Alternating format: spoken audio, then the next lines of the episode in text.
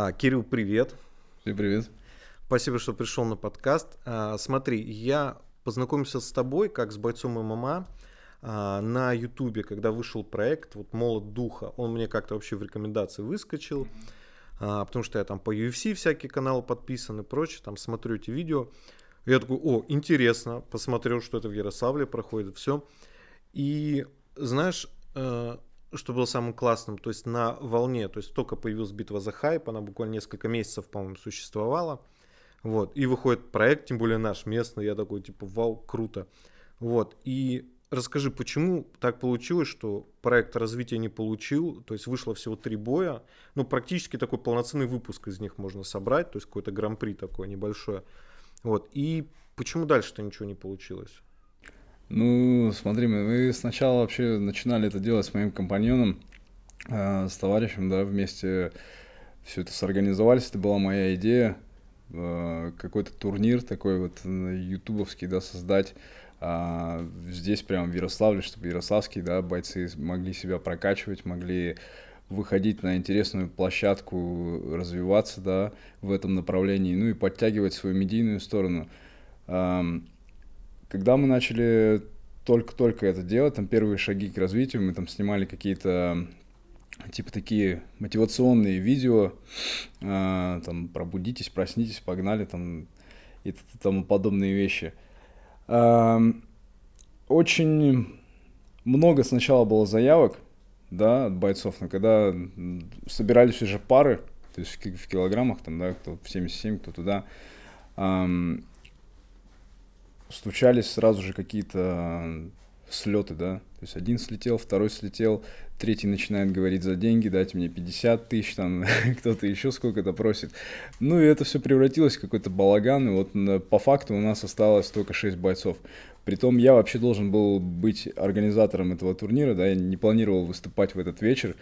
Я за неделю, там, за полторы понимаю, что у нас нет главного боя нормального, да, и у нас есть тяж Дима Аграшин, у которого тоже нет оппонента, которому не нашлось.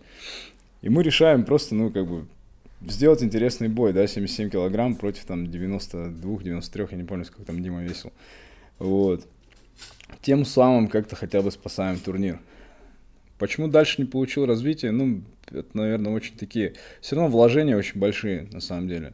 А, съемочная команда, пригласить там скорые, там не скорые, да, договориться со всеми там федерациями, чтобы провести турнир и тому подобные вещи. Короче, это очень накладно по материальной составляющей. А спонсоров, которые там готовы пропагандировать, развивать смешанные боевые единоборства у нас очень мало. У нас даже есть, например, Союз ММА Ярославля, да, там, в частности, его возглавляет Денис Шибанков, но мы видим там один там турнир областной какой-нибудь там раз в год, где бьются как на молоте духа, там максимум там 3-4-5 пар, да, и дальше это никакого вообще, то есть развития не получает. Угу. То есть э, примерно ты сколько потратил на организацию или какие-то спонсорские там были еще отчисления? Потому что спонсоры были, я помню. На... Спонсоры, да, были, спонсоры были, но те, кто там был заявлен, то есть те, кого можно было увидеть, Декатлон, магазин Бандит, э, кто там еще у нас был? А, Дельта Принт, кто печатал, да. В принципе, это ну, не самые главные спонсоры. Самых главных я оглашать не буду. Ну, то есть, ну, потратил ты существенно из своего кармана, получается, существенно. Ну, из кармана спонсоров, можно так сказать. Из кармана спонсоров. Но потому что, как бы, все равно двигать дальше и тратить там энную сумму денег такую, это, ну, не очень хорошо. Есть мысли дальше продолжать, то есть э, этот проект там, «Молот духа», он не остановился, там в моей голове он тоже не остановился, есть мысли его продолжать, но как-то саккумулировать его, наверное, вот в таком пространстве, как вы сейчас делаете, да. То есть чисто клетка, чисто бойцы, тренера, все, все в, в масочках, как в эпидемиологической обстановке взвесились, там посмотрели друг на друга, все, и чисто день съемки. Но как ты считаешь, есть вот э, у тебя на примете хорошие бойцы местные, которые могут э, показать что-то вот зрелищное для, например, YouTube канала? Да. Есть такие. Конечно. Да? Ага, отлично. А, смотри, когда я просматривал вот эти вот ролики, э, готовился к подкасту, э, там появилась э, Татьяна Пивнева. Я, если правильно фамилию. Татьяна Певнева, да. Певнева, да. Она должна была участвовать на, как раз на проекте «Молот духа», которая, к слову сказать, одна из, ну, практически самая популярная вот э, девушка, боец из Ярославля как раз. И что-то у нее там не сложилось, она как-то от боя отказалась. Вот скажи, что случилось? Денег она попросила или... У ней на кону э, были какие-то соревнования, я не помню. По Панкратиону, по-моему, она ехала. И бой, получается, был перед соревнованиями.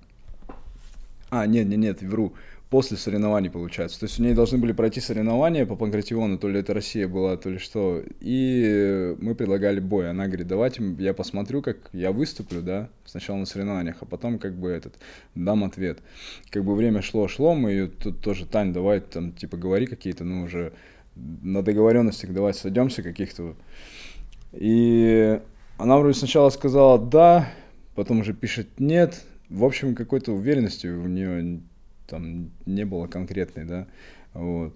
Потом она начала вроде больше денег, тогда я там вообще не буду выступать, там еще что-то такое подобное. Ну, как это обычно и заканчивается. И, естественно, боя не было. Отношения с ней были расторжены. Мы выпустили интересный выпуск про нее, что она написала там, ну, даже переписку там показывали. Я уже сейчас не помню досконально все это. Но был такой интересный эм, отклик от людей, да, там все поугорали. Даже она нам начала писать потом в этом, э, э, в Инстаграме, какой-то трешток, короче, пошел. Только без боя, трешток без боя.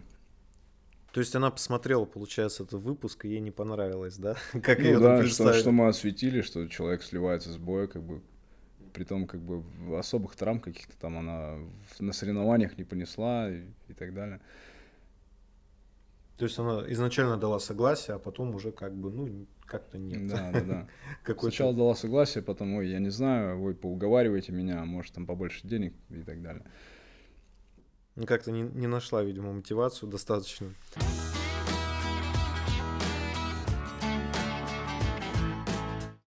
А смотри, э, в том выпуске на «Молоте духа» бой вечера, это как раз был твой бой, где твой соперник был тяжелее тебя на 16 килограмм. И, по сути, ну, бой это серьезный соперник, ну, подготовленный очень. И, ну, не боялся ты выходить с такой разницей в весе? С разницей в весе я не боялся выходить. Я, выход... я немного боялся выходить, что я полторы недели всего там, как бы, ну, уделил подготовке, да, какой-то тотальный там. А все остальное время это был мой тренировочный обычный режим, да. Конечно, в моем обычном тренировочном режиме там обычный человек, я думаю, вряд ли вывезет потому что у меня где-то 6 дней на неделе я тренирую там 7 тренировок, 6 тренировок. Ну, это моя жизнь, это мой хлеб там и так далее. И помимо этого я еще стараюсь как-то на, самому на себя найти время. Хотя все мои тренировки это не как там тренер сел там, да, мистер Сплинтер там где-то в углу там и показывает какое-то упражнение на пальцах. А я постоянно нахожусь э, в контакте с человеком, то есть я с ним работаю, постоянно лапы, не лапы, движения, сам с ними спаррингую, борюсь и так далее. Но все равно эм, подготовка бойца, тем более своя подготовка, она очень отличается, да, от того обычного режима, в котором живет там человек, который просто приходит на тренировки, или тренер, который просто тренирует. Должны быть более колоссальные как бы нагрузки, нужно пройти весь там тренировочный лагерь, весь его расписать и, и так далее. Так что единственное, что я боялся, что мало ли там чуть-чуть мне не хватит что-то там выносливости или невыносливости и так далее. А в остальном нет. В остальном нет. Ну смотри, ты завершил бой достаточно уверенно. То есть, а, насколько я помню, а, ты закончил его болевым приемом, удушающим. удушающим. Ну, удушающим, да. Вот. И это ты готовил этот прием специально, или ты просто увидел спину и решил спину забрать? Ну, мы готовили план на бой, перевести его вниз, да, и работать с ним там быстро так и мы не хотели заканчивать бой, потому что у нас даже была договоренность перед э, самим молотом духа, да, когда мы с, сидели с судьями, всех бойцов позвали, сказали, ребят, давайте первый раунд нормально прочувствуем клетку, друг друга прочувствуем, да, покажем нормальные интересные бои там, да, не как игрушечно хлопаемся, работаем, работаем, но никто не стремится там быстро там закончить, да, там поединок и так далее. Но все, все так как бы на таких эмоциях каких-то побежали там. Первый бой у нас быстро вообще закончился, второй бой у нас а, Маринина с Никулиной дрались девчонки. Ну, они так хорошо показали, но а, Никулина Маша, она там легла, она что-то потерялась, она думала, что это не ММА в какой-то момент. И что, как в любителях, там можно будет поднимать людей типа Спартера и снова вставить стойку. Она даже не закрывала голову, а, естественно, там и бам-бам удары прилетали хорошие, и, соответственно, бой пришлось остановить. А в моем бою, ну, я понимал, что все равно соперник, то есть тяжелый, у него тяжелый удар, притом это кандидат мастера спорта по тайскому боксу, это хороший ударник, который может, ну, в любой момент тебя словить, как бы и отправить, да, сознание немного отдохнуть там в медитации где-нибудь. Поэтому я понимал, что мы выстраивали план на бой такой, перевести его в партер, работать с ним там, да, работать больше в грэплинге. И все это завертелось, все пошло. В какой-то момент я даже хотел выйти, встать в стойку, дальше с ним поработать, чтобы этот раунд был более насыщенным. Но Дима вцепился прямо в мою ногу, ну, что грех уже не накидывать дальше было ногу, да, и душить. Ну, то есть просто ты моментом воспользовался да, удачно, конечно. да? Там уже... Да, когда он тебя схватил за ногу, я думаю, ты уже не мог там отбежать куда-то там Да. подальше там. Вот. Тем более не было ограничений, я как понимаю, как, а, например, сейчас в проекте, по-моему, наше дело, там 30 секунд на партер дается. Да, там не было ограничений, то есть правила ММА упали и упали. То есть если нет только действий каких-то там, а, то, естественно, поднимают. Если когда два бойца просто лежат, там друг друга контролируют, один снизу отдыхает, другой просто позицию держит, да, естественно, поднимают сразу, ребят, работаем. А, Смотри, после того, как э, Амиран Сардаров сказал о том, что типа проект Битва за хайп закрывается, вот, например, к моему сожалению, мне нравилось следить за этим проектом, он тогда был, ну, единственным на Ютубе. После а, закрытия этого шоу а, очень много появилось э, разных там хардкор, там всякие там на кулаках, а, наше дело вот как раз вот с ограничением в партере 30 секунд. Не знаю, с спортивной точки зрения, вот ты как считаешь, это вообще правильное ограничение? Или это просто шоу, как бы они могут, в принципе, со спортивной точки зрения. Вот ты 30 как- секунд партера? Да. Это ну, достаточно, чтобы болевой какой-то провести? Ну вот, например, если взять кудо, да, Куд- кудо это эм, такое направление единоборств, да, оно переводится как яростное карате, яростное карате. Там, э, в принципе, э, правила такие же, как в ММА, да, только там э, у бойцов такой скафандр, да, шлем, вот, с таким стеклом. А все остальное кимоно и такие мягенькие перчатки, такие похожие очень на четырехунцевые ММАшные, да. И вот там тоже, там партер только 30 секунд, 30 секунд. Но там зачастую бывают, случаются болевые и удушающие приемы. То есть это все реально. За 30 секунд сделать болевой либо удушающий, если его дрилить, прямо реально готовить, готовить, готовить, он начнет проходить. При, притом у каждого человека все равно, ам, у каждого бойца, имею в виду, свое какое-то пристрастие там возникает уже к удушающему либо болевому приему, и он уже отрабатывает там то, что ему подходит больше по антропометрии, его телу, да, что он больше чувствует, какой прием и так далее. То есть это реально. Но они сделали данное правило 30 секунд, чтобы вставать, чтобы больше было зрелище, да, потому что зачастую сейчас, ну, ММА, когда начал развиваться, когда увидели все Хабиба Нурмагомедова, да, э, поняли, что можно меньше приносить риску своему здоровью, да, но больше забирать, например, в борьбе, да, и так далее. А здесь они просто отменили, чтобы все равно люди больше любят шоу, люди любят голые кулаки, любят, когда кровище летит, когда там сечки какие-то и так далее. Поэтому 30 секунд, пожалуйста, встаем снова, работаем со стойки. Мгм, Окей. А, на волне всех вот этих шоу, которые сейчас активно там на Ютубе а, ведутся, собирают много просмотров, я как понимаю, ты молот духа не забросил, ты дальше будешь э, развивать это шоу свое. Да, я думаю, да. То есть есть такие планы? Есть, да, такие планы, почему нет. Все, А. это, все это реально, просто нужна помощь и нужна команда, которая бы это просто даже снимала и помогала все это как бы, да, монтировать. Мгм, мгм. Ну, то есть э, нужна э, какая-то съемка, то есть судьи какие-то будут приглашаться специально, то есть или это вы сами планируете как-то судить? Ну, судьи будут приглашаться, у нас есть судьи с Федерации Панкратиона, то есть мы очень хорошо общаемся с тренером по Панкратиону, и он является сам президентом Федерации Панкратиона Иван Богатиков. И то есть с судьями проблем не будет, с проведением организации, то есть всего турнира тоже не будет. С поиском бойцов бы не была проблема. Вот, угу. вот единственный вопрос. Думаешь, много денег будут просить? Ну, на первых порах, я не знаю, даже в наше дело, то есть отборочные бои, да, они все бесплатные. Mm. Человек приходит, показывает себя, если хорошо себя показал, то дальше уже по контракту у тебя идет там три боя, да, то есть ты подписываешь контакт, контракт и три боя у тебя впереди ждет. Mm. То есть они не оплачиваются? Не просто? оплачиваются, mm. да. Mm-hmm. А, смотри, ты бы а, сам хотел поучаствовать на этих шоу, или ты уже отправлял какие-то заявки? Мы уже общаемся на данный момент, ведем переговоры с Элвином. Элвин — это матчмейкер нашего дела. У меня там должен был уже состояться поединок. Первый раз он отменился из-за моей болезни. Я заболел модной болезнью, как это сейчас говорят, да. Ну, я, конечно, не делал тесты, там ничего не делал, но Э, по всем симптомам, да, то, что люди, когда переболевают этой короной, то говорят, там запаха нет, там постоянно усталость, там еще что-то.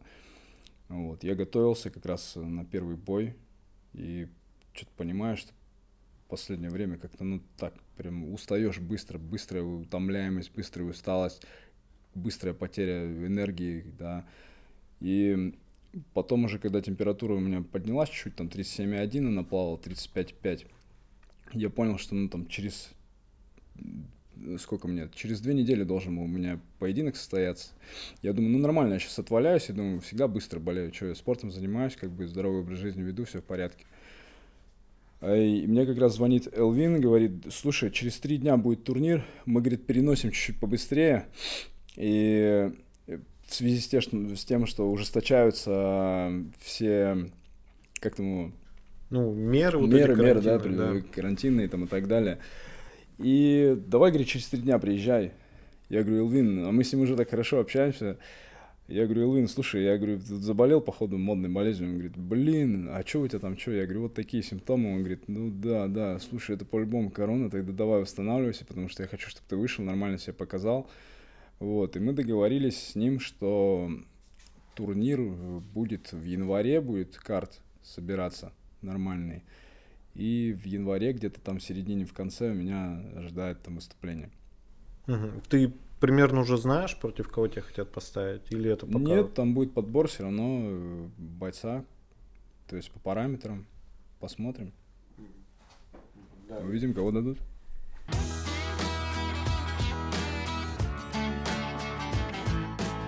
Интересно, сколько у тебя времени на подготовку будет, когда вот это все огласят? то есть когда составят уже карт, то есть тебя оповестили, грубо говоря, и вот какое тебе время дают подготовиться вообще? Ну, вот будет? сейчас я готовлюсь. А, ты сейчас уже готовишься? Да. О, как. То есть у тебя, по сути, все вот эти праздники, которые там будут по стране гулять, там с первого, ну, грубо говоря, по десятое, там, не помню точно. Ну да, мы посидим с семьей, с друзьями за столом, покушаем, порадуемся и все, поеду в зал. Угу. И... Отдохну один денек. Угу.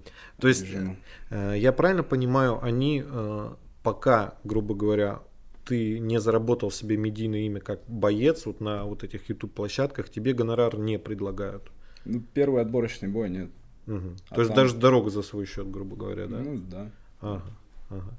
А потом уже, то есть, если ты выиграешь первый бой, там уже они как-то лояльнее становятся? Или у тебя три боя, вот три боя у тебя на контракте, ты их должен там, грубо говоря, Да, да, выиграть? да, три боя на контракте, и ты должен их как бы пройти. Ага, очень. То есть, ну, эти три боя как бы уже оплачиваемые. Ага. Их уже оплачивают. Очень интересно. Не боишься ли ты, и, что тебя могут с Корнеем поставить? С таким серьезным соперником? Нет, Одно я, дело выступать я... с профессионалом, а другое дело с человеком, от которого ты не знаешь, что ожидать, что он там выкинет вообще. Я думаю, Корнеев будет гораздо страшнее, чем мне. Он, конечно, да, интересный персонаж. Вот ты сам как к нему относишься, вот как к спортсмену? Я просто не знаю, как он в жизни человек, и то, что там показывают на Ютубе, это такое, мне кажется, все-таки элементы шоу, там притянутые за уши как спортсмену, вот ты видел то, что он показывает, скорее всего, ты это видел. Как бы ты его навыки, в принципе, оценил? Да никак, не знаю. Никак Я вообще? Как к спортсмену ему не отношусь, как бы в ранге спортсменов Корнея Тарасова записать это все равно, что в мужчину записать там Шуру, да, или там, Бориса Моисеева, да, записать в ранг мужчин. Вот так же Корнея я не могу записать в ранг спортсменов и сказать, что он хороший боец. Там спорт это нечто такое, что развивает некую дисциплинарную часть человека, да. Это прежде всего дисциплина, труд, труд, дисциплина, и через э, вот этот путь, когда ты проходишь, да, ты себя награждаешь тем, что ты проходишь через э, энные испытания, которые ты сам перед собой ставишь, да. Кто-то лезет на Эверест, кто-то там, я не знаю, в планке по два часа стоит, кто-то там, я не знаю, записался на фитнес, и для него это вообще там в жизни такая большая черта, которую он исполняет, да, там, ну, это хорошо. У каждого свои испытания, у каждого свои стремления, у каждого свой рост. Но называть Корнея спортсменом, это обидеть ММА очень сильно. Но ты как считаешь, почему его брат, вот Артем Тарасов, каждый раз выпускает его на такие фрик-бои непонятные. То есть... Брат, наверное, устал просто зарабатывать деньги. Да? Настало твое время. Теперь ты будешь рекламировать ставки на спорт или да, да, да. чем это они занимаются. А, то есть ты к нему как спортсмен не относишься. А вот к Артему Тарасову. Вот у него последний бой, насколько я помню, я могу уже ошибаться, конечно, давно это было, был бой с Дациком. Вот как ты думаешь, вообще для чего это было? Это вообще ну, непонятно. Непонятно для чего, да. Непонятно для чего, реально. То есть он там получил кучу травм, насколько я помню, он там звал врачей и каким-то... Ну как, понятно для чего. То есть есть э, путь, который предусматривается рост бойца, например, через какую-то сначала там местную лигу, например, да, потом мы выходим в какие-то хорошие такие мировые промоушены, пусть они там русские, да, Потом через э, какой-то российский промоушен мы попадаем там уже там в Беллатор, UFC там или так далее. И у человека уже как бы, ну, все равно какая-то медийная составляющая появляется, потому что он выходит на масштабную, там, грубо говоря, выходит работать в масштабной компании, да. Вот. А обычному бойцу, там, я не знаю, который живет в провинции, да, там, как в Ярославле, где сидят дяди, которые нифига не развивают спорт и нифига не развивают и не пропагандируют там а, здоровый образ жизни и смешанные боевые единоборства, вылезти, ну, так скажем, трудновато. Поэтому приходится как бы а, собирать какие-то фрик-бои, чтобы это, о, там, ты слышал, 100-килограммовый против, там, 60-килограммового, о, кто выиграет, там, да, или там Дацик вернулся с тюрьмы, там, еле отдышался, видно, как он дышал там на лапах, когда готовился, да, там, с Артемом, там, две двойки выкинул, и все, уже там, ему плохо становится. И Артем Тарасов, который там думал, что победит его там армбаром, да, то есть, ну, то есть своей фриковостью они берут. Не знаю, все это поп ММА, в какой-то мере напоминает, как мне жена сегодня сказала, это какой-то мужской дом 2 у вас. В какой-то мере так это и есть, да? Только там не, этот, не вторую половину идут искать, а вторую Оппонента, половину, да. вторую половину с кем ты подерешься.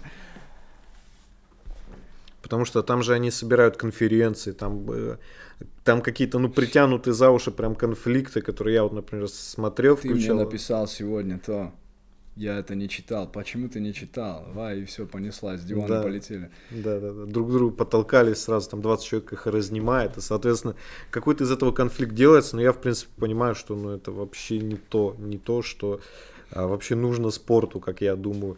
Причем некоторые бои там есть реально очень техничные, там в нашем да. деле, там есть прям бойцы, которые вообще, ну, не особо известные какие-то, но они показывают какой-то уровень, вот.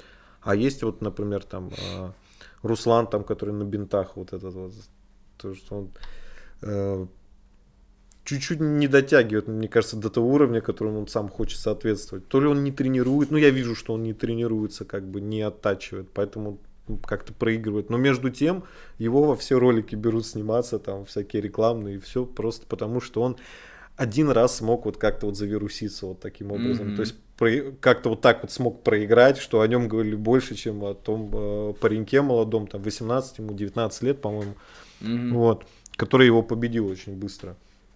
Вот, то есть там буквально бой-то длился секунд, по-моему, 10, даже меньше, наверное. Они там разменялись, и Руслан уже упал, как бы. Mm-hmm. Вот, то есть... Да. А, Руслан такой длинный, да? Да, такой с бородой, говорю, который говорю, давай, да, давай да. на бинтах, да, который вот. Все, понял. Вот, вот он реально завирусился в то время, вот, когда битва за хайп-то это вышла, и там началось, началось, началось. Вот, его стали там брать, сниматься во всех роликах. То, что им дало это медийности, да, но как с этим работать, он, видимо, не понимает, что нужно еще как спортсмен расти, как мне кажется. Да ну, вообще любой путь, мне кажется, человека, который выбирает, там, не знаю, неважно, боец он, не боец, там, продавщиц, продавщица там из, пятер, из пятерочки, да, еще кто-то.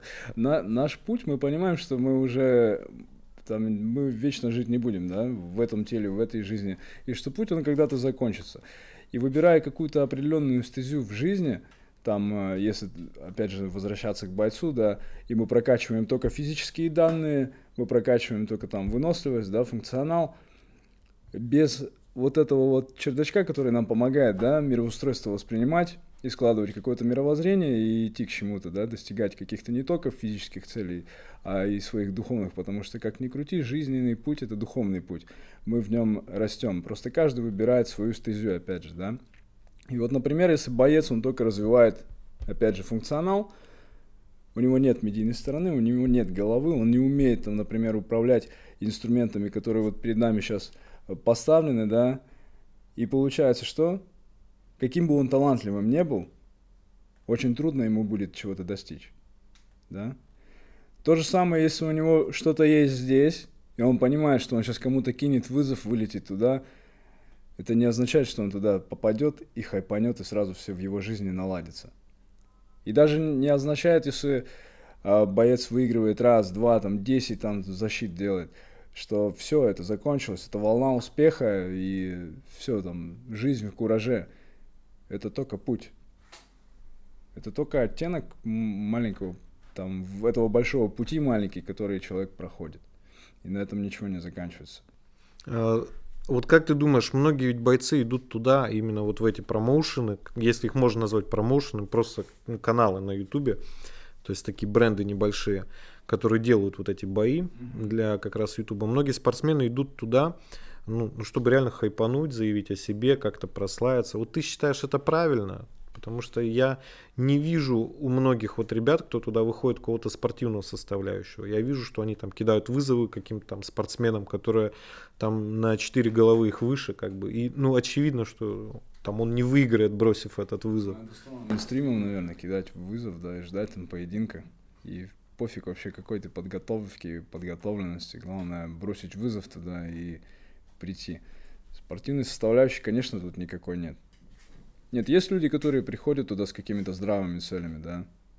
Кто-то э, развить э, свою бойцовскую составляющую, дальше двинуться, кто-то пропагандировать это там в своем регионе, например, да. Я вот, например, являюсь тренером после каждого моего там поединка, после каждых моих соревнований, да, у, я вижу, как у моих учеников, у моих ребят э, еще больше огонь мотивации, да, в занятии этом, потому что, ну, когда люди смотрят бои, люди смотрят соревнования, там творится в этом октагоне некая такая энергия, которая по итогу аккумулируется во всех. Там как будто генератор такой в этой э, клетке стоит, который аккумулирует энергию, дарит ее всем, и многие люди потом что-то переосознают, да, потому что октагон в некой форме он своей, когда процесс возрождения. Ты понимаешь, что как бы в кавычках ты можешь э, победить, а можешь как бы умереть, да, в, какой, в каком-то смысле, да, потому что потеря сознания даже на секунду для нашего организма это является смерть, да. Поэтому через очень многое люди проходят, особенно когда видят, что творятся там люди со стороны, да. Они тоже как-то хоп, трансформируются, кто-то хочет этот попробовать, кто-то хочет уже встать утром в 7 хотя бы пробежку сделать, то все равно это заряжает людей, это хорошо. Если использовать этот инструмент э, в нормальное русло, то минус в том, что его никто не будет смотреть. Потому что у нас 99% людей, они хотят только, как раньше, хлеба и зрелищ. Как э, раньше была федерация, как сказать, ну, спортивная, э, Pride FC, по-моему, она называлась, где там практически все было разрешено, кроме там, как в рестлинге, знаешь, стулья там достают. Там, били. да, там ногами даже лежачего били по голове. Да, вот мне кажется, тогда это такой успех заимело. Я не помню просто в какой стране проводился этот прайд. Япония. В Японии, по-моему, да? Вот. Там это имело вообще ошеломительный успех, но недолгий, достаточно пару лет, по-моему, они продлились, и а, их как раз закрыли, по-моему, из-за этого. То, что, ну, слишком как-то все ожесточенно там было. Там UFC еще скупало все равно все это. И Strike Force, и Pride. По-моему, так, могу ошибаться, но, по-моему, UFC уже начала свои турниры тогда пров... начинать проводить, и она скупила эти организации, чтобы они не мешали. Ну, достаточно, да. Чтобы меньше конкурентов у них было. А, смотри, ты вот рассказал про свой зал, он э, вот, называется Elite MMA. А, расскажи а, про вот этот путь, который ты прошел от а, небольшого зала. Я как понимаю, изначально у тебя был свой небольшой зал где-то, ну, грубо говоря, в доме там или вот где-то еще. У меня есть, да. До да. сих пор. У меня там тренируются ребята. Вот, до открытия, как раз этот путь до открытия своего зала. Вот. По, я там еще не был, вот, я скоро планирую посетить, но по фото кажется он просторным достаточно. То есть большое такое помещение. Вот расскажи, как ты вот этот путь проходил как раз от небольшого зала до достаточно крупного? Тут, наверное, как я проходил путь от э, Кирилла, который не знает, что он хочет дальше, да, чем он хочет заниматься, до Кирилла, который осознал, кто он такой и в чем его составляющая. Эм, изначально все это началось, я работал на обычных работах, там, в видео, кладовщик, там, управлял складом, туда-сюда. В какой-то момент у меня в голове заградывались вопросы, как двигаться дальше, потому что, ну, надо куда-то стремиться. Есть к чему стремиться. У меня есть творческая составляющая, помимо еще спорта. Я пишу музыку, сам записываю, тоже исполняю. Но так пока спорт взял вверх, у меня она такая, как своя творческая стезя, в которой я просто расслабляюсь и перезаряжаюсь, да. И вот у меня, кроме музыки тогда, там, ну, тренировок и обычных работ ничего не было, я пытался найти вопро- ответ на вопрос в своей голове, что, что мне делать дальше, да. И в какой-то момент познакомился э, с духовными практиками медитации, йоги, и я себе устроил, вот люди на випассаны, да, иногда уезжают там на две недели, там на месяц, чтобы погрузить себя там э, в ту атмосферу, где они смогут сразу в уже в осознанных условиях словить там тишину, да, ума. А я погрузил себя прямо в квартире своей. Я просто отрубал, вставал утром, рубильник э, э, света, да, садился с утра и медитировал. Я отказался от всего окружения, от, от работы, я ушел с работы, благо мне моя супруга тогда это позволила сделать, то есть никаких проблем не было. И где-то на порядка месяца, двух я просто повышал уровень своей энергии. Я медитировал, медитировал, медитировал и занимался. Медитировал, занимался, как бы переходил на другое питание и так далее. И в какой-то момент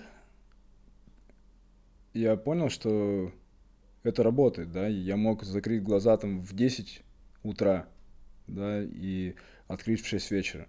И не понимать, что прошло там 8 часов, да, посмотреть на часы и сказать, о, нифига себе, уже вечер.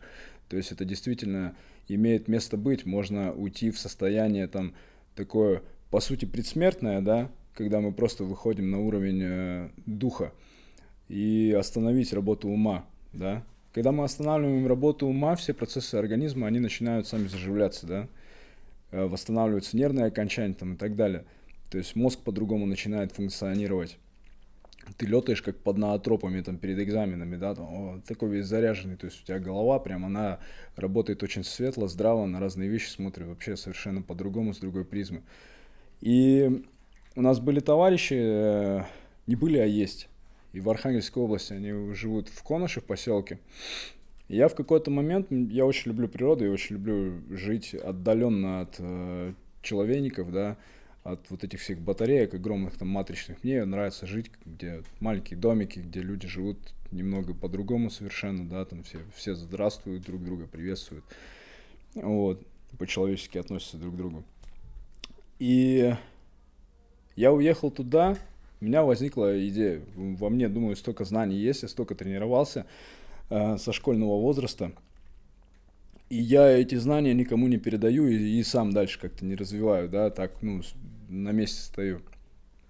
Я уехал вообще изначально в Архангельскую область, в Коношу, э, приехал туда, причем после переезда у меня в кармане там осталось, наверное, там, я не знаю, 200 рублей. То есть реально, я все потратил на переезд, у меня собака был, была кот, жена, на тот момент еще без ребенка мы жили. Я собрал вещи там, собрал свою спортивную экипировку, поехал туда. И сразу же, практически приехав, э, договорился о том, что я забираю школьный зал под свою секцию под вечер. Это была самая вообще быстрая реклама. Я в поселке в 20 тысяч человек повесил только одну бумажку А4 в школе – и одну бумажку на улице. И следующие два дня, когда я это сделал, я просто принимал звонки, алло, алло, алло, записывал детей, записывал подростков, записывал взрослых. То есть реально такой ажиотаж, короче, был. Люди пошли заниматься. Я просто три раза в неделю ходил в этот зал, тренировался сам и тренировал детишек, тренировал подростков, вел их. Оттуда съездил, подготовился в Москву на любительские соревнования по ММА как раз в клетке тоже. А,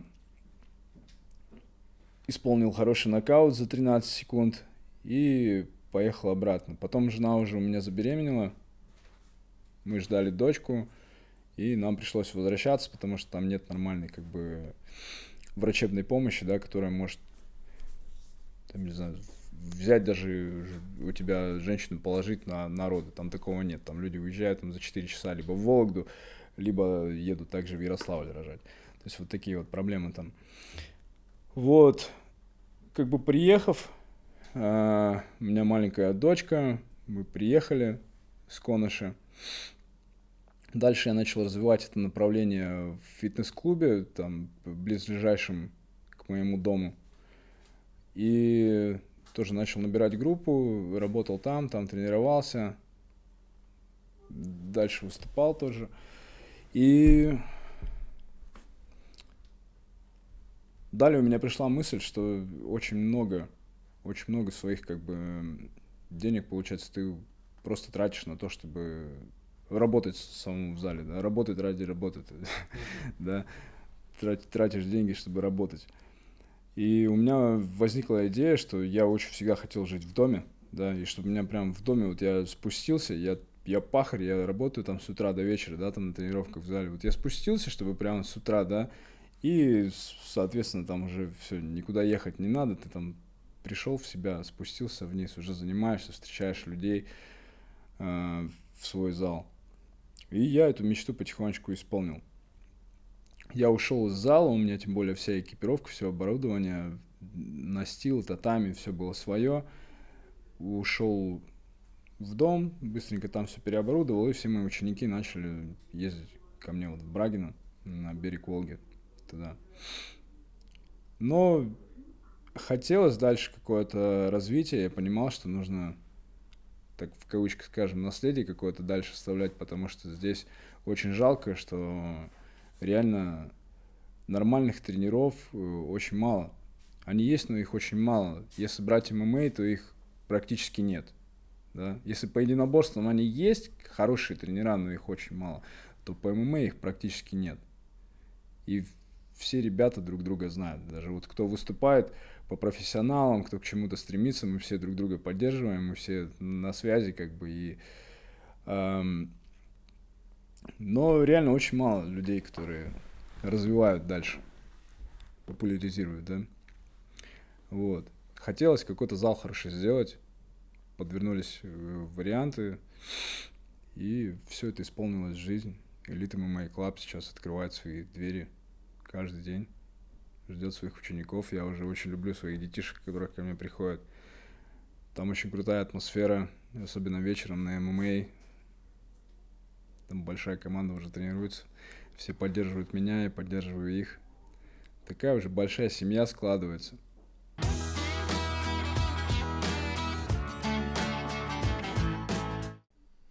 Ну, то есть я правильно понимаю, ты достаточно быстро нашел помещение под свой клуб? То есть ты его выкупил или пока он в аренде? Нет, находится? в аренде помещение. А, в аренде помещение, В аренде, да. Ну и работает, в принципе, бизнес, я как понимаю, в плюс, поскольку у тебя посещаемость большая достаточно. Да, нормально все. А, смотри, тогда вот вытекают вопросы из этого. А когда началась вот эта пандемия? То есть все, у тебя ведь клуб открывался именно в тот момент. У меня клуб ошибаюсь. э, открывался после того, когда всем дали после пандемии первые каникулы. Когда все уже гуляли там летом, ходили, А, все было все, хорошо. понял, понял. Вот в этот момент, перед сентябрем, получается, открыли. То есть это 15 августа. Мгм. То есть уд- удалось избежать этого застоя, там, как вот у некоторых Мгм. клубов, там, ну, там, например, А так в пандемию я, я как старец, преисполнившись в своем познании, спускался в тапочках вниз в зал и ждал своих учеников. Ну, отлично. Потому что я в пандемию, мне сложно было тренироваться, поскольку залы-то все закрыты. Я ходил вот э, в Ярбокс в центре, потому что живу недалеко. И мне приходилось с тренером договариваться, созваниваться, чтобы не открывал он там черный ход, занимался я индивидуально, потому что групповых вообще не было. А, Многие, в принципе, побоялись, кстати, ходить, потому что группы вообще никого не набиралось. Но, в принципе, я их тоже понимаю, вот, потому что болезнь была тогда еще вообще непонятна. Она и сейчас-то непонятная. А в тот момент мы вообще не ожидали, чего ждать. Вот, э, и Да, люди были в страхе. У меня тоже ребята некоторые там, ой, извини, я не приду, там, потому что там у меня там родители или там девушка там что-то против, боятся там туда-сюда. Я говорю, слушай, так ты мужчина в семье или нет? Я говорю, ты возьми, объясни, кто и как тебя дурит. Я говорю, вот я тебе скину там пару документалов, хотя бы просто мозги свои перезагрузи, какие болезни. Все болели всегда, все пришли в этот мир, все уйдем в этот мир. Ну, а так ходить на какой-то этой сохранялочке в масочке, ну, бредовая тема, бредовая. Вон в Англии, да, там поют конкретным открытым текстом в жопу ваш коронавирус огромной толпой, да, люди, то есть в, в задницу ваш новый мировой порядок там и так далее. И через несколько дней им объявляют, что вот, извините, ребята, вы даже Рождество не сможете отпраздновать со своими родными, которые приедут вам из других там, например, городов, да. Вот кто в квартирке живет, с теми и празднуйте. Все там самоизоляция конкретная, потому что у нас еще и новый коронавирус там появился, да. Понятное дело, что в какой-то мере может быть, да, опять же, а в какой-то мере это ж, если с другого взгляда посмотреть, с другой призмы, да, народ уже бунтует, народ выходит. То есть этот народ, вот этот пожар на планете, да, который может информационно распространиться по всем, его надо притушить, как бы. Как притушить? Всех заслать, естественно, по домам. всех домой, да, посадить. И Из дома уже сложнее будет этим всем заниматься. Ну, кон- Конечно, да. И ты сам вообще как думаешь, именно опасность этого коронавируса, она переоценена? Да я думаю, да. Опасность больше в- том, что нас просто хотят всех, не знаю, превратить в пиксели, наверное, чтобы мы жили только в телефонах, в ноутбуках, цифровой жизни, и все доступны были наши, как, как бы там, я не знаю, переводы, счета, все было открыто, куда мы тратим деньги, да, с любой же карточки все равно есть контроль, на какие продукты человек тратит деньги, да, из какой категории разумного он существа, неразумного существа, нас же всех делят. Поэтому это полный тотальный контроль, это новый мировой порядок, к которому нас хотят привести. То есть для многих мы, получается, просто какая-то статистика, циферка, циферка в таблице, вот, которая что-то там показывает. То есть я, э, насколько я считаю, нас э, правительство не рассматривает как э, просто людей. Мы для них определенная, определенная масса, определенное число, которое число дробится. И за нами так легче наблюдать, легче анализировать, что нам продать, что не продать. Вот. И ты как раз заговорил про цифру. Вот, интересен твой взгляд на то, что вот с каждым годом мы, э, я вот с планом Ломоносова это обсуждал, вот с Денисом, с Александром, как раз то, что с каждым годом мы становимся все более э, зависимы даже не за счет того, что мы этого хотим, потому что нам постоянно это навязывают. Мы часто в телефонах, мы часто в компьютерах, потому что там работа. В телефоне мы пытаемся найти какой-то отдых, ну, там реклама, реклама постоянно. То есть это все настолько адаптируется, что мы реально практически уже живем вот в этих штуках. Я вот, например, как блогер или как предприниматель, ну, практически постоянно провожу... Без этого невозможно. И как ты считаешь, как, э, к чему это все приведет дальше? То есть мы вообще окончательно будем жить э, во всем этом? Или а, какой-то процент дауншифтеров э, появится гораздо больше, которые будут отказываться от этого и уезжать просто на природу и отказываться. Но я думаю, ты слышал много примеров, когда успешные бизнесмены просто отказывались от всего вот, и уезжали жить. Вот как ты считаешь, вот с годами а, к чему мы приходить начнем? Вот с этой всей цифровизацией. Ну, будет э, два мира, да? Будет техногенный мир, в котором мы сейчас живем, да, там, как Вадим Зеланд говорил, матричное питание, это то, что мы не можем проверить, что мы едим, что за овощи, что за фрукты, да. Можно их выбрать там в какой-то сейчас лавке, там овощи, фрукты, да, там куда-то зайти, там более свежий продукт какой-то купить. А так в остальном, если ты заходишь там в огромный э, супермаркет, там гипермаркет, там же одно Г везде. Ну, по факту. По факту. Вот то, что нужно для организма, там одно Г. Да. И либо человек останется здесь жить, будет также жить в этой вот, да, вот, э, если посмотреть на дом, он же как батарейка, да, вот его все вот эти маленькие частички, как э, атомики такие вот там шук-шук-шук, хоп, все, батареечка работает, одна, вторая, третья, четвертая, мы и есть те звенья, которые эту матрицу на самом деле держат и питают. И за счет, вот ты говоришь, мы очень много времени там проводим, тут реклама, тут реклама.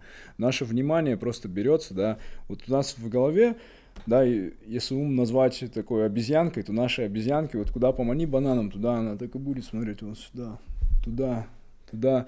Вот успешный человек это кто? Кто этой обезьяне дал просто, да, такого прямого, да, бам, немного начинает вырывать дисциплину на себя, внимание на себя, и он начинает как-то уже смотреть по-другому на жизнь. Ага, а для чего это, а для чего это? А зачем я столько времени трачу сюда? А зачем я столько ресурсов трачу сюда? Да, и так далее. И будет второй мир, мне кажется, мир, который, ну, а, где человек будет больше воссоединяться, наверное, с природой, да, где люди будут уезжать из городов, где будут там строить жизнь, и так далее. Уже есть такие ребята, да, вот у меня, например, знакомый есть, Макс Лютый, он сейчас переехал в Сочи, в первую волну коронавируса меня с ним познакомил мой товарищ, и этот человек очень много вот таких вот как раз э, диалогов вел про коронавирус, не про коронавирус, за систему, не за систему. И самое интересное то, что он свои слова как бы реализует, реально реализует. Все его какие-то э, предложения, да, выстроенные, он их потихонечку реализует. У него старая бабушка, он показывал, что вот, ребят, вы можете там просто вот, как вы говорите, я боюсь там за жизнь человека, я к нему не поеду, там, я продукты там брошу перед дверью, да, там, и убегу, короче, чтобы не чихнуть там, не дай боже, там, если моя бабуля откроет.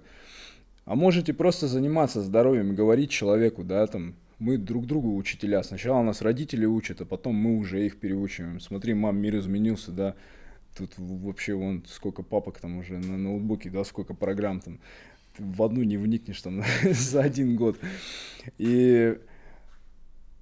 А можно там, да, объяснять эти все процессы, говорить, что вредно, что не вредно, что можно там потратить там час там на йогу там для своего ума, для своего тела, там для своего здоровья, потому что есть огромное количество примеров, где люди, занимаясь этим, там, даже Джо Роган, да, если взять там, да, даже Джо Роган говорит постоянно о йоге, там много людей, да, которые занимаются йогой, очень успешные, говорят о здоровье, да, то есть есть примеры. Есть примеры людей, которые вообще были разрушены, там, но с помощью спорта, с помощью йоги себя подняли на ноги, да.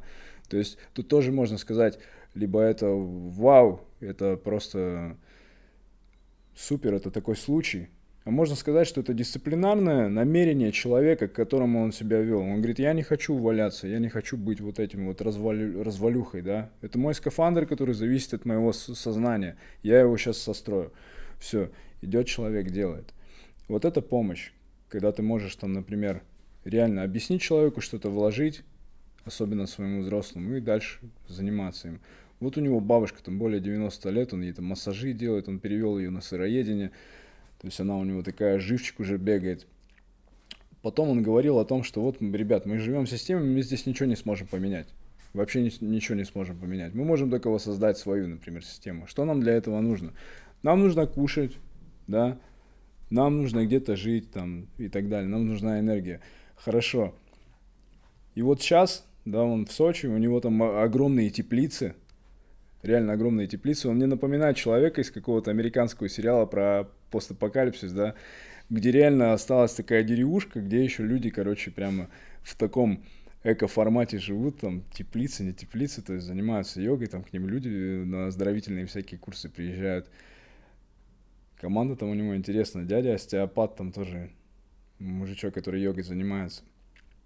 Так что все зависит от нас.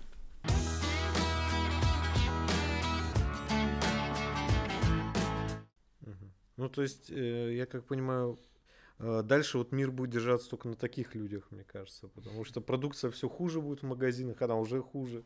Вот. И я, кстати, не могу тебя не спросить, вот, если не спрошу, меня просто там в комментариях там закидают. А, ты действующий спортсмен, ты выступаешь, ты каждый день тренируешься, вот, без привлечения каждый день. Я у тебя в сторис вижу, у тебя тренировки. И ты ведешь, и ты занимаешься еще. А, расскажи про питание, про свое.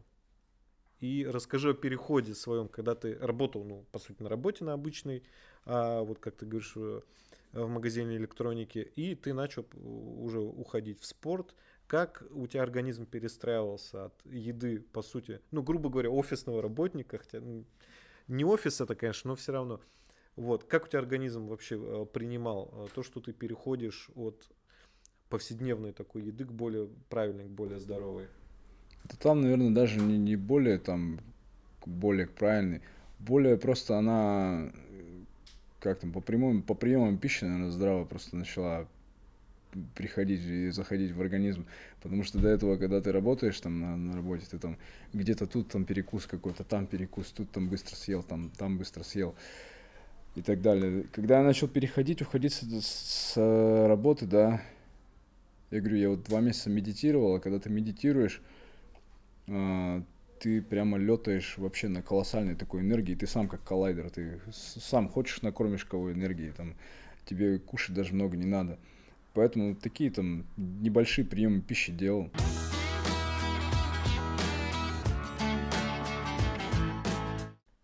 Скоро вот Новый год, 2021, а, у тебя заявлен бой в январе, как я понимаю.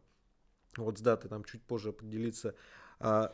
Смотри, впереди еще яркое такое событие в мире ММА, в мире UFC. Это э, Дастин Парье предложил бой Конору Макгрегору. Они согласились, пожали по рукам виртуально, как понимаю, подписали контракты. И вот как ты считаешь, кто из них одержит победу? По сути, у них уже был бой. Для Парье он закончился, ну, ну как сказать, плачевно. Он проиграл. Проиграл ему вот достаточно, по быстро в первом раунде, насколько я помню. Как ты думаешь, ты же ну, все равно знаком с этими спортсменами, так или иначе ты видел их бои, как-то анализировал их технику, она у каждого своя, у Макгрегора своя, у Парье своя.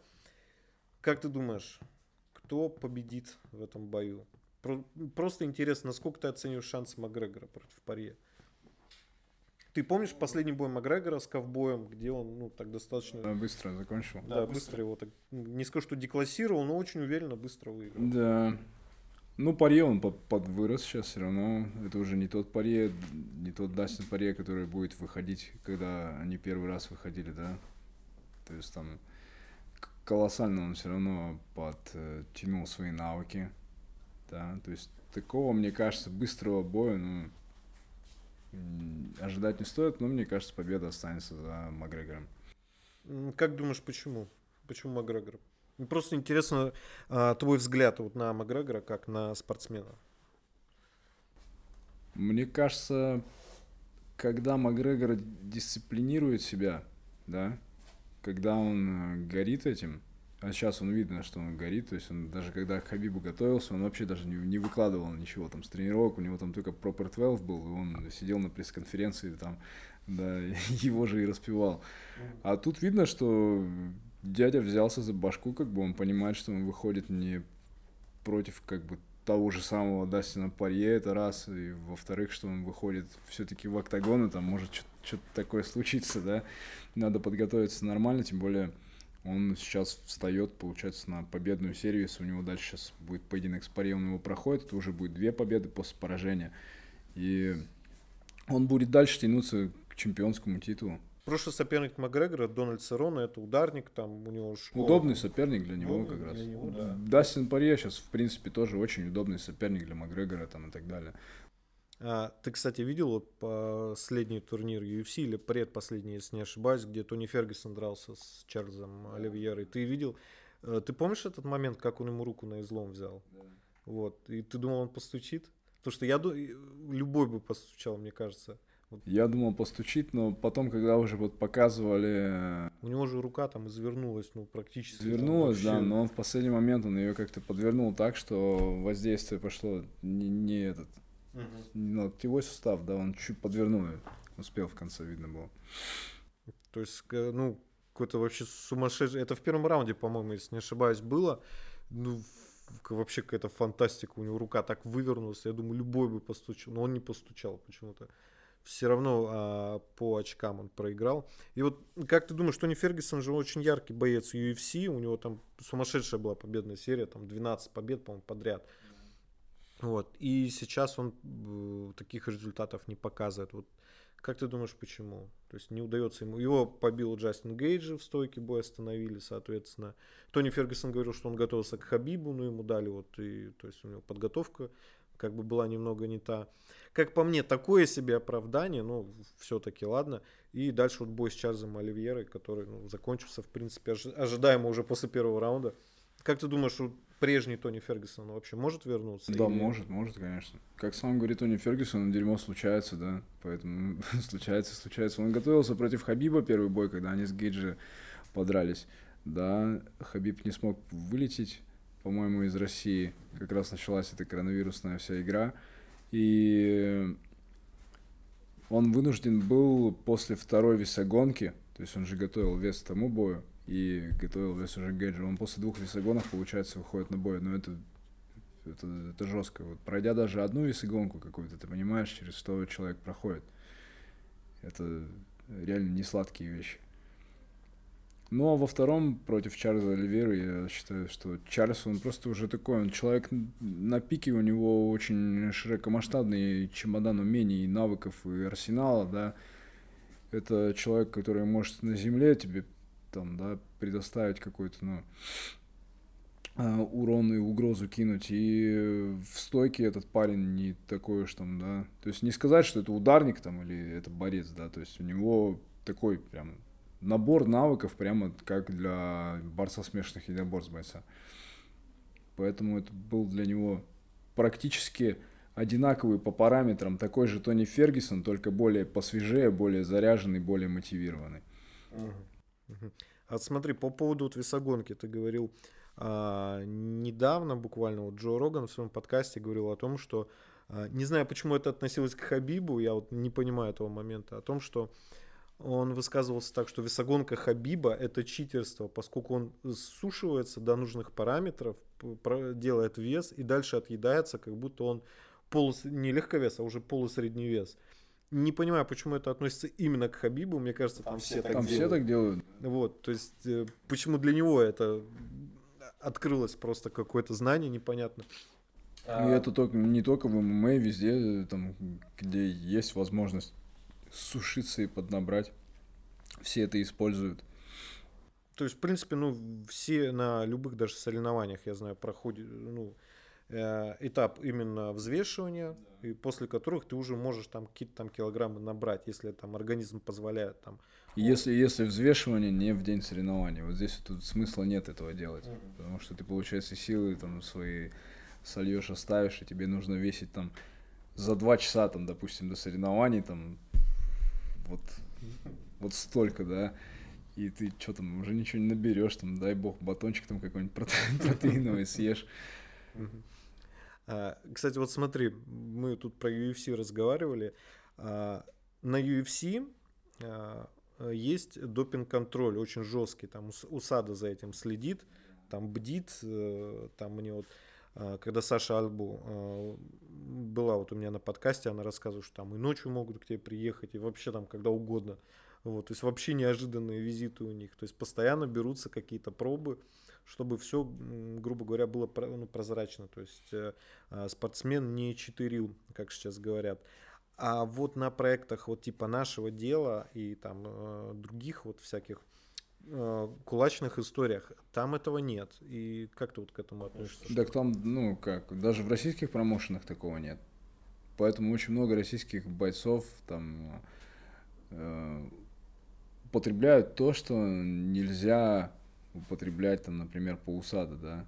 И возникают проблемы потом перехода, даже если ты с нормальной историей здесь, в российском ММА, то приезжая в Америку, тебя там проверят. Вот у Ивана Штыркова как раз такая история была, такая интересная, когда его сфоткали там уже под флагом там UFC, и через пару дней там, типа, UFC с ним расторгл уже, типа, контракт самый быстрый, да, наверное, контракт с UFC был. Поэтому эта проблема на самом деле есть.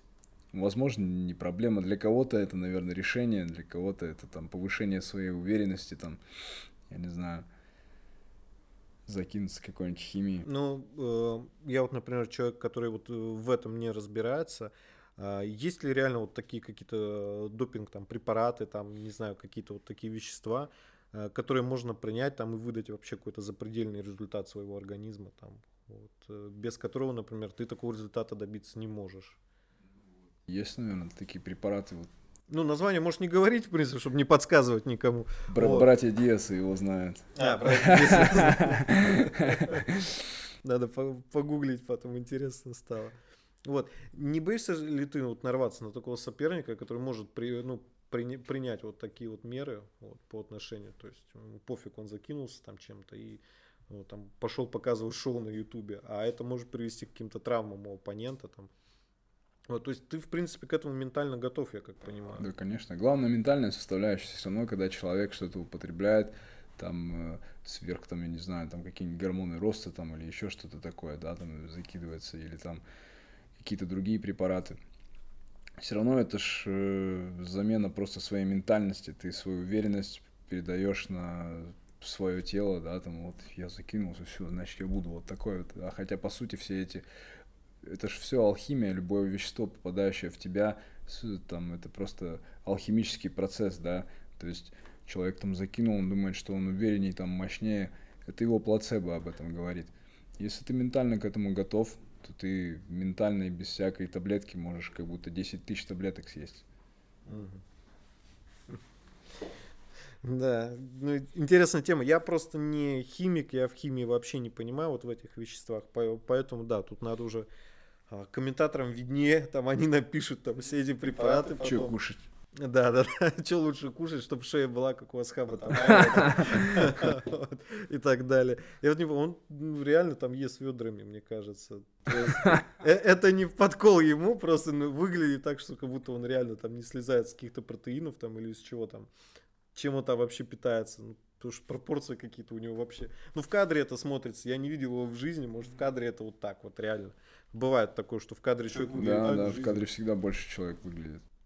Вот, Даже вот. легковесы смотришь в UFC вроде такие, да, там заряженные, там выходят потом их награждать, они там такие поменьше там, угу. да, на Уайт там как этот огромный великан. По поводу вот нашего дела, твоего участия там, э, у тебя там, грубо говоря, планируется три боя, вот там январь там и в другие месяца. А в какой промежуток ты планируешь вот э, молот духа развивать? То есть в эти оставшиеся окна, которые у тебя будут, или ты планируешь сначала там себя попробовать, посмотреть, как эта кухня работает?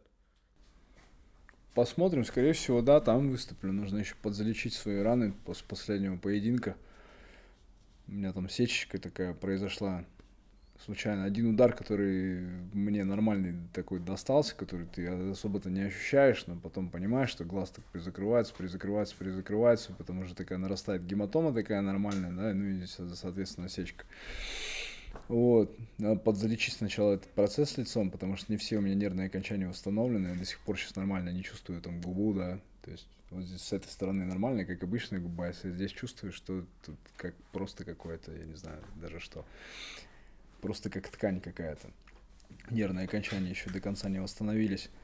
А так, да, будем готовиться сначала туда в любом случае. С молотом духа эта история как бы не оставлена. Будет какой-то... Ну, ну нужно прийти просто к тому, чтобы грамотно все это сорганизовать, исполнить, и чтобы это грамотно не много денег не забирало, да, на, на, на первых этапах чтобы это можно было там турнир за турниром делать, снимать, снимать, снимать, находить бойцов, чтобы они, у них тоже мотивация росла выступать, у кого-то готовиться, да, и так далее, тогда да. Но ты не думал э, с этим предложением прийти к букмекерам, которые, ну, скорее всего, там процентов 80 э, того, что они согласятся и дадут тебе какие-то деньги? Или ты вариант с букмекерами не рассматриваешь никакой? Слушай, ну я об этом пока не думал, если честно. Угу. Ну, потому что а, вот эти все промоушены, которые вот сейчас на Ютубе выступают, там наше дело и прочее, они прям уж очень активно рекламируют вот эти вот а, организации, вот, которые вот у них спонсорами являются вот эти вот букмекерские конторы. И твое мнение вот на этот счет, как это правильно или, или это неправильно, но без этого шоу не снять? Правильно или неправильно, это две стороны одной монеты, да? Истина, она где-то посередине. Поэтому, да, можно с одной стороны сказать, что вот там есть ведь дебилы, которые в это верят, и они сейчас ведь реально пойдут там тратить деньги, и кто-то еще скажет, давай там нормально положим, да, и все это профукают. А есть адекватные люди, которые понимают, что да, дебил профукал, нормальные люди делают и вот притворяют в жизнь нормальные движения, которые в принципе никому не мешают, а только помогают там дальнейшему развитию. Так что вот это нормально или нормально, это две стороны одной монеты, как к этому относиться, все относительно.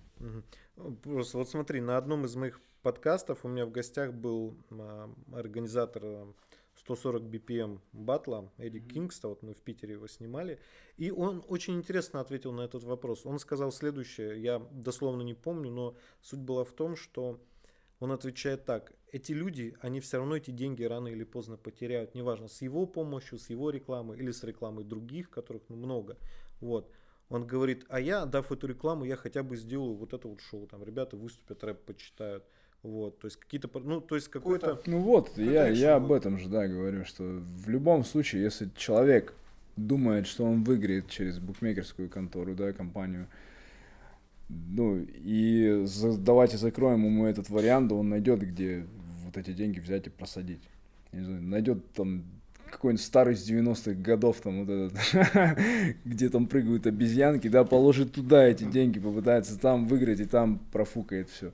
Поэтому правильно он сказал.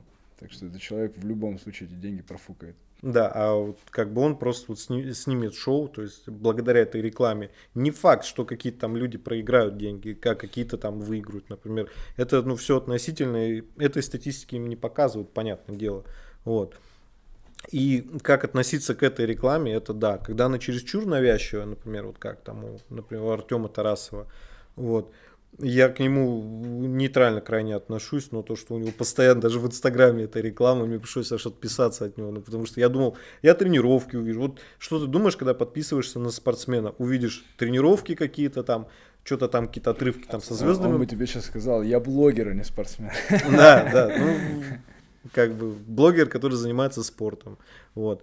Но сам факт в том, что вот настолько навязчивая реклама у него даже в Инстаграме, казалось бы, ну, это как по мне, перебор. Не знаю, как для остальных, но постоянно. Вот и брат у него активно. На нормальной зарплате они там сидят. Но очень нормально, я думаю. У них там и машины нормальные. Все это же, знаешь, в мелочах видно, там, в их роликах, там, все, как у них а, поменялись взгляды какие-то, когда они начинают общаться, там, что-то обсуждать. У них уже одежда другая, еще что-то уже. Вот более как-то себя так разнузданно на камеру ведут. Хотя до этого первые выпуски посмотришь, вообще ангелы просто какие-то были. А сейчас, ну, вот.